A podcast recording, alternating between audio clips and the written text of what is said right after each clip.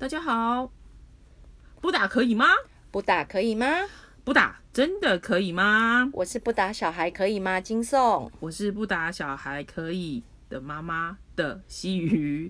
大家好，嗯，我们今天呢，其实很高兴啊，可以继续再往下录音，然后也有一些朋友给我们蛮好的回应，然后那个回应就是说，他们有听我们这个哈，很。我们自己觉得很潮的 podcast 的录录音啊，就妈妈们参加这个，嗯，很潮的，现在大家很流行的一种录音的方式。那很多人听了也会会有些给我们回应。那特别特别想要说是有一个孩子把我们的这个录音当成睡前的故事，哇，这是我们始料未及的，嗯，可以帮助他睡眠哦，那真的是蛮好的。虽然我们最初始是希望可以协助到一些爸妈，然后陪伴到一些。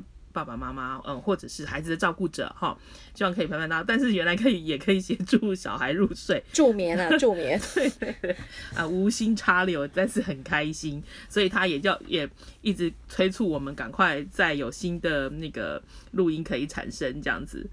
然后我们有一个台南的，呃，我们可以叫他网友吗？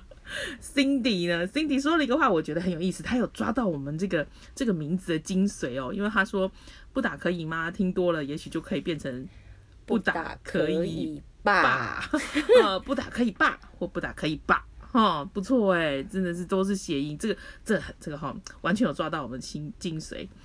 那然后也有一些回应说，我们可不可以那个，比如像像某某很厉害的那个 podcast 那个主播啊，或者什么，他们可以固定的时间上线这样子。我们可以吗？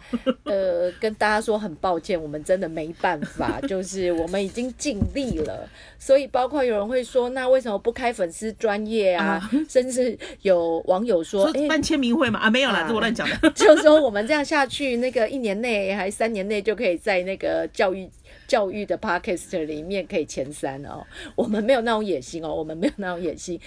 先跟大家说，很抱歉，我们真的没有办法开粉丝专业，主要是我们没有那么多时间去经营这些。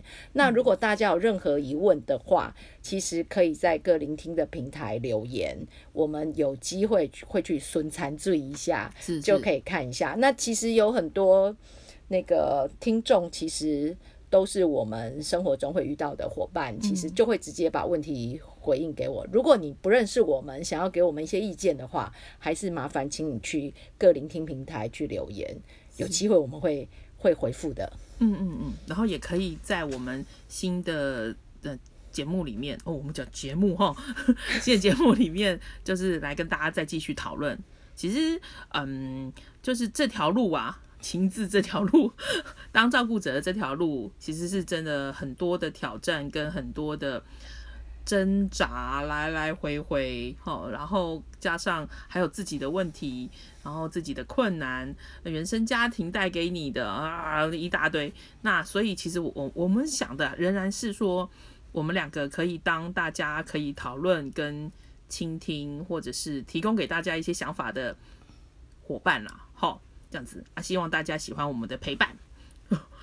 那金总，你的表情有点像还想要说什么的样子，有吗？呃，就是因为其实要讲这本书，最终的目的还是希望大家回去翻书啊，丢丢丢了，对对，就就是我们只是做一个影子，因为知道大家读书很困难，可是因为我们的 podcast 让你有一些想法或什么的，还是回去翻书。是是，因为这这本书基本上应该很容易借到，也很。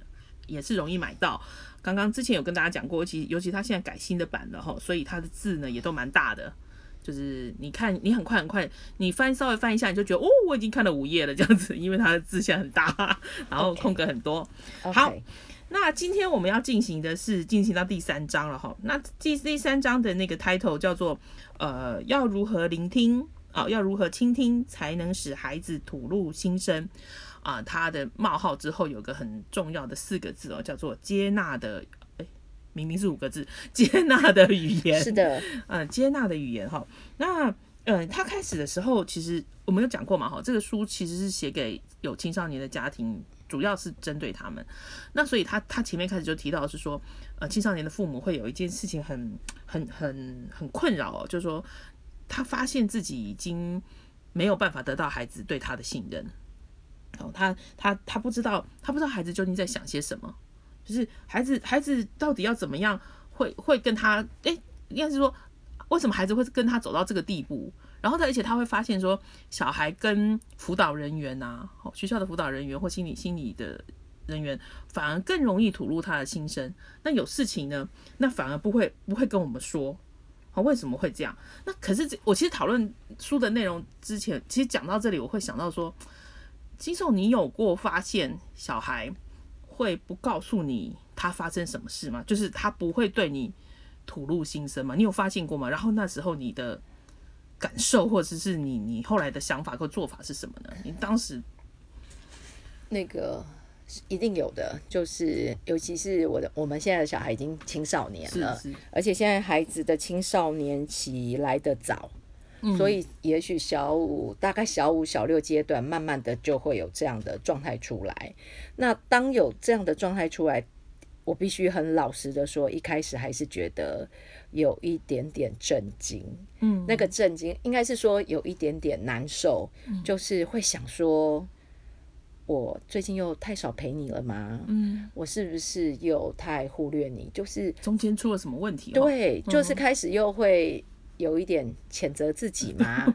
对，就是我们那个完美父母的形象，就是很想要做的更好的那个心情会出来。嗯，在那个同时的时候，就开始要想：好，我是不是之前很多绊脚石啊，很多很多一秒让对方爆炸的语言太多？嗯嗯，那我同时也会想，他最近一秒让我爆炸语言也很多。是，我想说，为什么？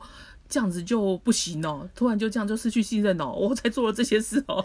对，所以其实有时候必须就是那些疑问这样跑过一次之后，还是深呼吸。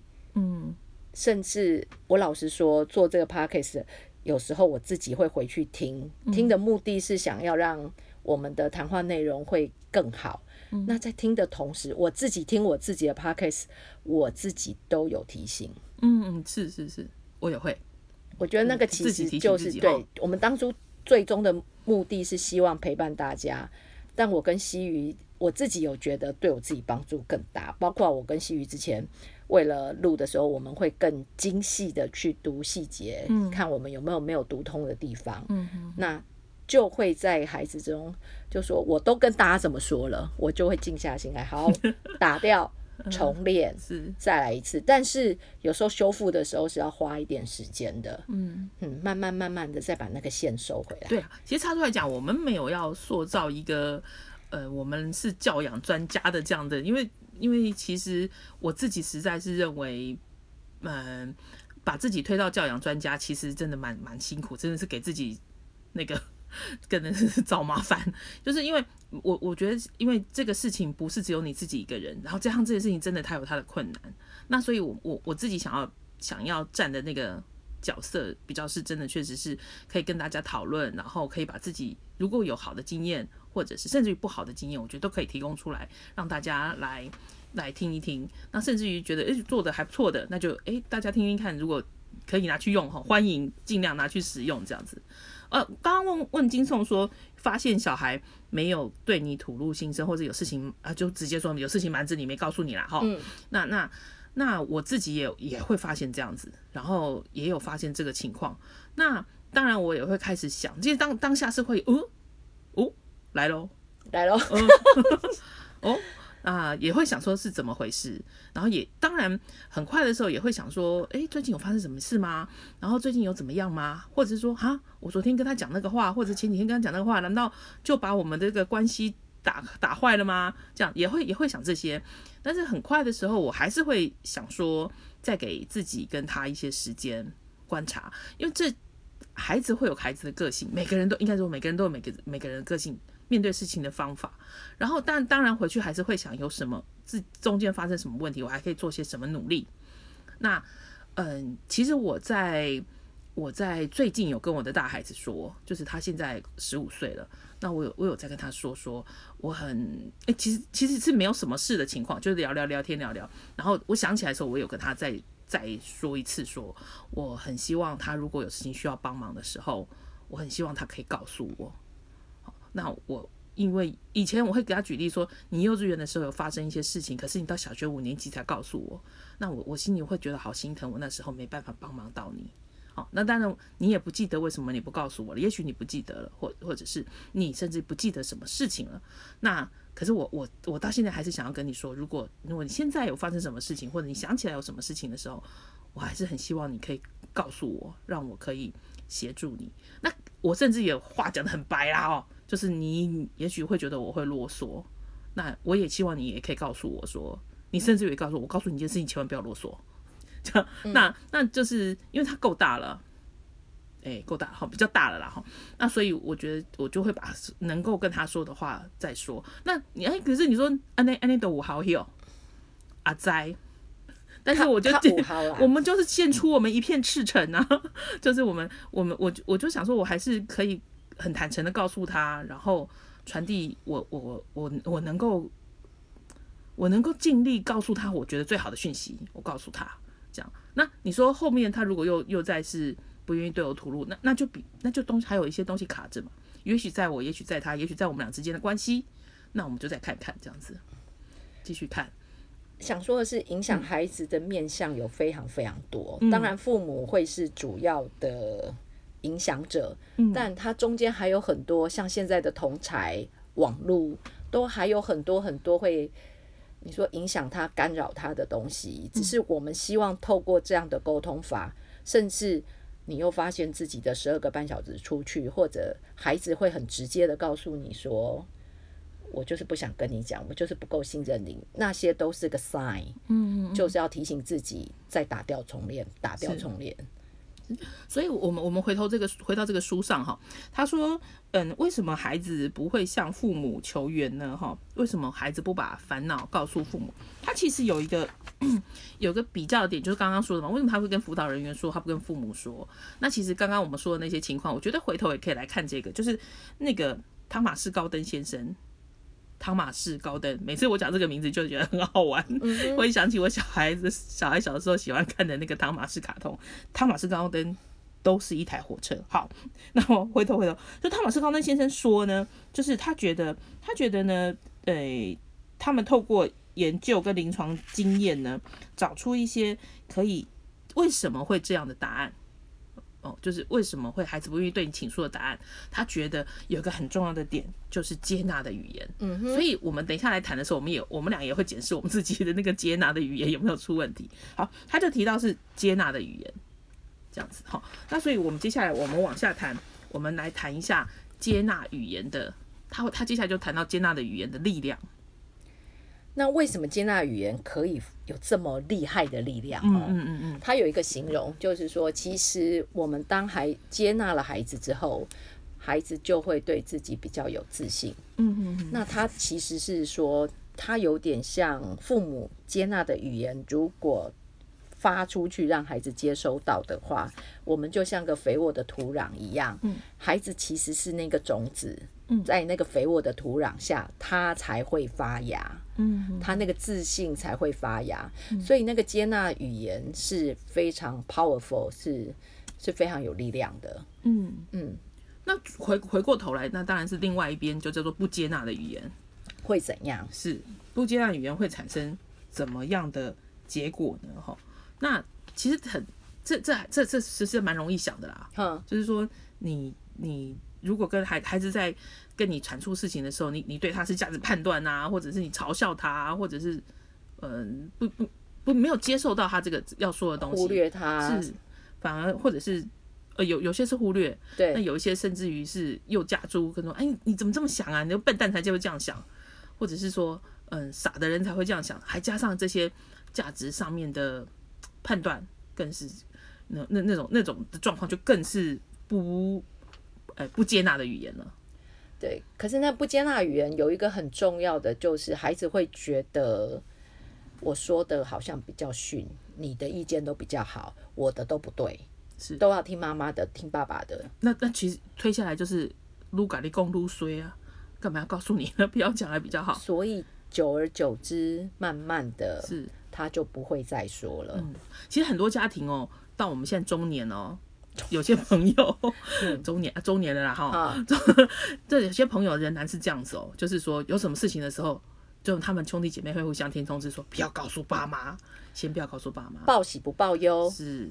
然后当然也有也有，也许也有因为父母年纪大怕他担心，但是也有一种是那个担心后面会造成很多很多后面的连环，很连环爸爸。或或我们自己那些年老的父母，他会开始要很焦虑啊，或者是一直要来指导你啊，那你你还是会不想要跟他跟他提。你遇到的困难，到中年仍然是这样哦。可是这个跟我们之前跟自己的原生家庭的父母的互动模式是，嗯，是一脉相传的 啦，是一脉就是我们以相传的。前去讲的经验是不好的，对，嗯所以习惯上就不说。那不说的结果就是我们最担心的，就地下化嘛。嗯嗯嗯他就会想尽办法自己解决，嗯。解决不了，可能就会走岔路等等的。对，哎、我很喜欢它里面提的一个东西哦，就是说接纳，除了刚刚说有那些刚刚接纳语言哦，刚刚有说一些惊人的效果啊，对。哎、什么肥沃的土壤啊，让孩子有自信，让孩子有信心，嗯，或者是感觉到被接受哈。对。那里头他他提到一个很好的东西是，我哎、我很喜欢的是说，除了有那些效效果之外呢，最重要的是就是让孩子感受到被爱。嗯哼，哦，这是这是这是很重要的哈，就是你接纳了小孩，这是很直接的传达传递爱的一种方法。那有备案的感觉，就会对自己比较有自信。嗯，其实有时候在那个聆听的过程里面，他只是需要聆听，他自己其实也很清楚要怎么做，或者要怎么走接下来的路。嗯，其实有一个要要被肯定而已，或者是被聆听的需求而已。是是，嗯，没错没错。好，那他他说了哦，就是接纳哦，很好哦，神奇的力量哦。那但是但是他有提要如何表现接纳，要怎么表现出来对啊？，对吧？对了对了，应该是爱要说出口的意思。就是这个东西很棒啊，问题小孩要能够接收到啊，那怎么接收到呢？就重点就是你要表现出来。怎么表现呢？怎么表现哈？他第一个说的是就是肢体语言。嗯哼，哦，其实其实很有时候我跟小孩讲讲话，他会说：“你看你用那个表情。”哎呀，因为脸哦，脸互相的那个就是很容易会看到，脸一沉，对，或者是手势。他们他他里面有提到手势，就是你你你你你孩子在跟你讲话的时候，你你你是挥手请他过来呢，还是挥手请他离开？就把它挥走或者你，的眉头一皱，是表示案情不单纯，没有啦。案情不单纯。好，我这边特别想说，其实有一些家长会跟我反映说，我怎么建立自己的自信？大人自己问自己的哦。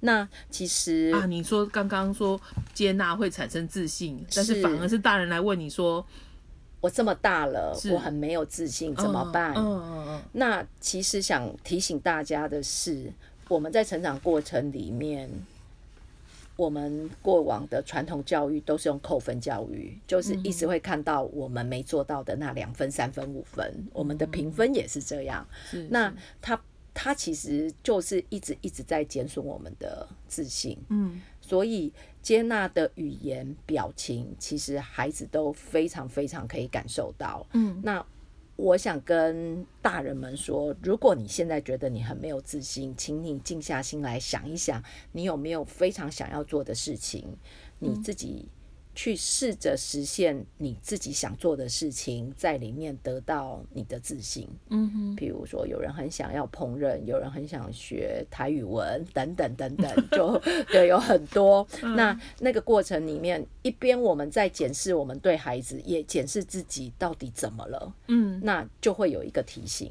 嗯哼嗯，觉得自己没有自信，其实哎有一个这样的体悟是很好的哦，是就是是说。如果发现到这样的话，其实真的是一个很好的开始，就慢慢的自我治疗啊，是啊，可以想很多的方式啦。对哦这真的很大的题目。是嗯，但是但是我认为它就是一个很好的开始，然后你可以注意到自己这样的状况，开开就可以找很多方法。那所以至至于是什么样的方法，嗯，我们也可以以后讨论，或者是你也可以先从自己出发。刚刚金松对提到的，对。好，只是我想说，其实就可以反映到我们对孩子的教养啦，就是提醒自己，那个有时候我们心里真的没有接纳，有些时候，也许你表情还不能控制，至少先练习闭嘴。闭嘴成了，再慢慢的试着去看孩子正向的东西。嗯嗯嗯，嗯嗯。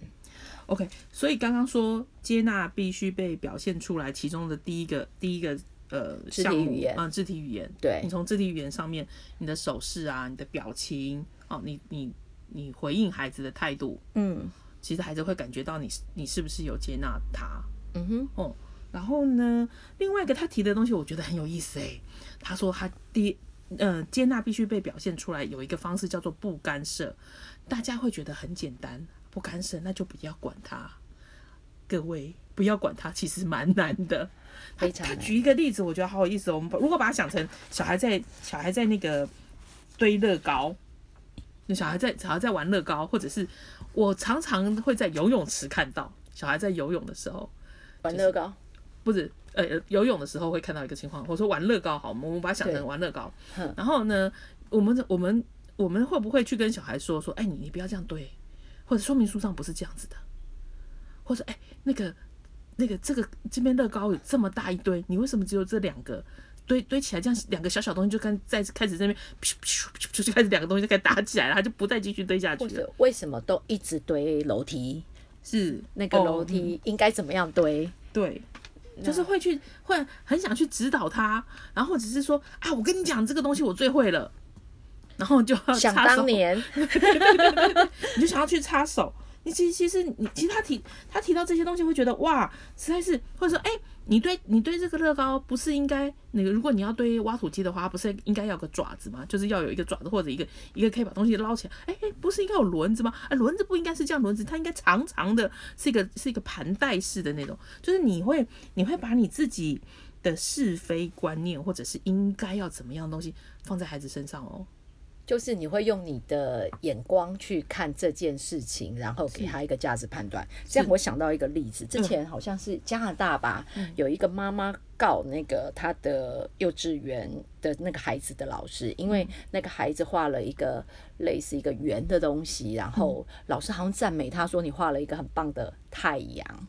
哦，对，就是他会觉得说他扼杀了他的，就是那个妈妈告那个老师，是因为他扼杀了他小孩的想象力，就有一点是这样。其实孩子可能就是在专心在自己画一个什么，可是我们很快的会说啊。你在画个人吗？或者你在怎样吗？这都是某一种的干涉，是，或者把我们的价值观放到他在做的这个事情上面，是所以其实不干涉不容易哦。非常不容易是。我们常说我们好为人师，嗯，就是不小心就会觉得啊、这个我很会，然后就是我吃过盐巴比你走过的路还要多，就很想要透过孩子站在爸妈的肩膀上，可以继续往下发展啊。是 是，是对，我我你这样，哎呦，时间够吗？就是我我最近也看到一个，我在我在一个卖场买东西的时候，是是那种那那种那种五金卖场，然后呢，大家其实那那天不是不是就是平日的早上，就是没什么人，不是人很多的时候，可是那个那个卖场就充斥一个一对阿公阿嬷，对于两个应该就是三五岁的小孩，你排队啊。你排队，你排在美美后面，其实就是他们两个人而已。你排在他们两个后面啊，你排在美美后面啊，排好啊。然后你要说什么？然后你要说什么？就是一直一直的要去指导小孩。我猜，我猜这对阿光妈已经跟孩子说过说等一下可能要排队，然后你要付钱，然后你可能要跟那个阿姨说谢谢，已经说过了。可是，在那个现场，他仍然是不停的一直一直这样子的谆谆教诲，对，是不停的指导。其实，在那个现场的压迫感是非常大的。当然，孩子也许他叮叮咚咚的没有那么那么大的感感受到哈，也许也许，但是还是会有，我猜还是会有隐约那样子的感觉。但是，尤其他在更大的时候，你如果再用同样的方法，其实小孩真的会俩拱啊，因为这完全是唠叨，对，然后而且是不接纳的讯息，就是你不信任我可以做得到，你不停不停不停的提醒，其实唠叨有时候是代表一种不信任啊。唠叨就是不信然任，后就是，对，然后呢，你你不可能做的完美的哈，你可能会犯错，就是一直在传达这些讯息给小孩，然后然后其实小孩如果真的做成的时候，他也不会得到他不会得到一些成就感啊，因为因为是你在旁边不停不停的喊他，哎呦，我跟你讲，踢足球的足球场更可怕。那个妈妈就已经或者是那个 照顾者爸爸 爸爸妈妈喊到觉得想跟他说魔力瓦力以后啊，换你下去踢，会一直喊一直喊一直喊哦，那个那个哇，那个是真的很吓人。如果你有机会到足球场旁边看到的话。那那我觉得那都在传达一种不接纳孩子的语言。那个我记得之前有个伙伴送小孩去踢足球，就是类似发生那样的状况，因为那个教练比较传统一点，会用比较原来的那个训练方式在训练那些孩子，可是那些孩子就是必须一直 follow，一直 follow 嗯。教练的口令，嗯，然后我我们这个孩子呢，其实是我们比较是用对话式的方式让他自己发展的，嗯。那个孩子其实也很困惑，为什么教练要这么凶，然后一直一直用命令式的方式让这些孩子服从。嗯，所以可是，在比赛的时候，教练也非常惊讶，说为什么那些孩子明明那边有，就是开始到现场不会应变了，嗯嗯，反而哦。这个比较不听教练话的时候，他在现场是比较灵活的。就是这些一直被提醒，可是基本技巧可能是这些所谓很听教练的话的孩子，他们相对的好，嗯，可是，在现场比赛的临场应变能力，其实是另外一个孩子比较活泼，是就是这些是在等指令的，哦，等指令，对，然后。我们的孩子其实是比较不按牌理出牌，比较容易看出所谓的破绽，嗯然后冲出去的。但是假日的球场那个指令下的不只是教练，连妈妈、爸爸都 对非常激动，一直喊往前跑，踢那给他，个踢了一嘴好球的教练很多，什么什么的，踢了一这场一满场飞，是好多厉害的教练的意思。真的真的是压迫感超级大。嗯，好，那刚刚说了哈，第一个呃，接纳接纳必须表现出他建议的方式，第一个就是肢体语言，第二个是不干涉，不干涉，我认为是难的。哦、那第三个呢，就是我们叫做消极聆听。哦，那消极聆听呢，哎，基本上就是消极嘛，哈、所以就是没有那么的积极的去回应。好，那他他这边建议是说，孩子在说的时候，你可以说哦。好，表示你有兴趣，好，表示你有听哦，然后告诉他哦，我懂了。然后呢，甚至于他，甚至于是说，你有的时候还可以稍微保持沉默。那我觉得保持沉默可以搭配肢体语言啊，嗯哼，回头搭配肢体语言，就是你你可以你可以有有一些手势或是表情，或者你呈现出来的态度，表示你你你愿意听这样子哈，就是听的那种态度。那这三个提供给大家，那要提醒大家哦，消极聆听不等于不是叫你不要专心听哦。嗯，消极聆听其实是很有机会，如果我们非常专注的听，可以听出孩子一些脉络，嗯，才有机会往下继续沟通。嗯不是消极聆听咿呀啊完就就好喽。嗯嗯对，其实我们是为了让孩子可以说出更多，就是有一点像引出话影子这样，让他可以继续把他内心真正想传达的东西传达出来。嗯哼嗯哼，就是我们用消极聆听来表达接纳哈。是，那下一个部分呢？他说要运用语言来表达接纳。好，刚刚前面都是也许其实都几乎没有什么说话啦，就是要手势的表情啊，对哦，不不不干涉啦，嗯然后消极听，嗯嗯哦哦，原来是这样哈，就是用这样子。那嗯可是接下来他这一大段要讲的是，是你要怎么？那你要用语言的话。你要怎么来表达接纳？他这里头有一个案例，我我觉得蛮蛮合适，可以提出来讨论的哈。就是他一个案案例叫做，嗯，就是假如然后，你你你在你在一个一个聚会的场合，你跟嗯你跟一些就是多年没有见到的好朋友哦，就是闺开始蜜啊什么的然后开始碰碰到了，所以你们一定很开心的聊天啊。然后他说你几乎就忘了那个幼就是年幼的孩子哈，嗯，在五岁哈五岁的小孩在旁边，那因为你们不重视他，他就越来越沮丧了。好就每天啊开心的聊天，不重视这个孩子，就越来越沮丧。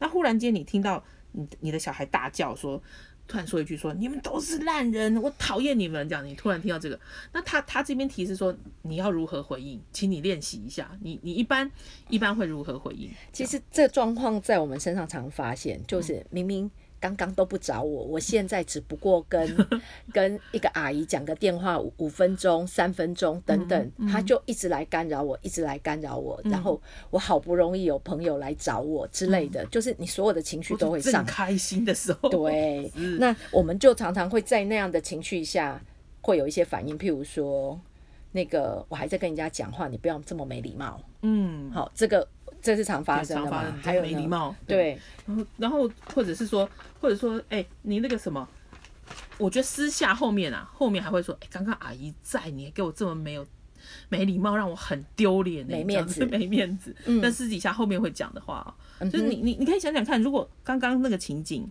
你会怎么回应？嗯，很多我很多人会们我们试着有有列了一些啦，嗯。譬如说不小心我们会情绪勒索啊，说你刚刚这样我会非常难过，嗯。对你这么大了，我已经你都听得懂了，我已经跟你讲过很多次，你为什么还要这样？嗯好、这个也是常常会讲的，嗯。对。那另外一个是真的要照顾大人的需求，有时候会说，我好不容易有一点点自己的时间，那个可以这样跟阿姨好好的讲话，你都不留时间给我，我已经陪你这么多了嗯。之类的。嗯，嗯，还有一个，现在现代的父母了哈，就对会说，好好好，那个平板拿去了，那个网络打开，这样子我网络分享给你，让你可以可以玩这样子，嗯嗯而且还跟你说我最讨厌你们了，然后你们你们都是烂人，哦哦，我我把网络打开，这个平板拿去玩这样子，马上啊闭嘴。对，马上就获得了很长一段时间的安静跟平静。是，我们在读过这些书之后，回头看这些回应，坦白说，都有一些不太 OK 的地方。就是他后面要说的 对是十二个绊脚石里面的什么什么什么什么这样。是是，对那如果你有书的话呢，哎，就是在那个第三章的第六十八页这边要开始这个、这本书里面我们认为很重要的一部分。好，那今天的时间呢，其实差不多了。这个部分，这因为这个很重要，所以也东西也很多，内容很多，所以我们会在下一次的时候来跟大家谈。我们跟我们跟孩子说，我们跟孩子说说，哎，你打扰到我了，或者是说你跟孩子说，那个你不能这样子没有礼貌，这到底这些有什么问题？或者哎哎，赶快平板拿去。以前我们可能会说，哎，布丁冰箱有布丁，你赶快拿去吃。这些回应究竟有什么问题？好，那我们下一次会花一些时间，用他提到提提到的十二个绊脚石来看这些回应。因为这一章的内容非常多，所以我们预计可能还要再录两集。那想跟大家说哈，这一次为什么这么晚才 才发？有一个部分除了硬体我们一直还在适应之外，还有一个是我们其实这这个录音是第二次录音，哦，对，我们重新再录了一次哦，真很有诚意呢哦。对，然后然后我们听第一次也觉得很不错，可是第二。可是，在讨论的时候，我们发觉有好多东西，我们又好像没有讲得很清楚，嗯嗯所以这一次重复录音对我们来讲还是很有价值的啦。是是是，对，所以如果我们太久了，就请大家多多忍耐，或者自己去翻书。对，好，那我们今天先到这边喽，下次见，拜拜。拜拜。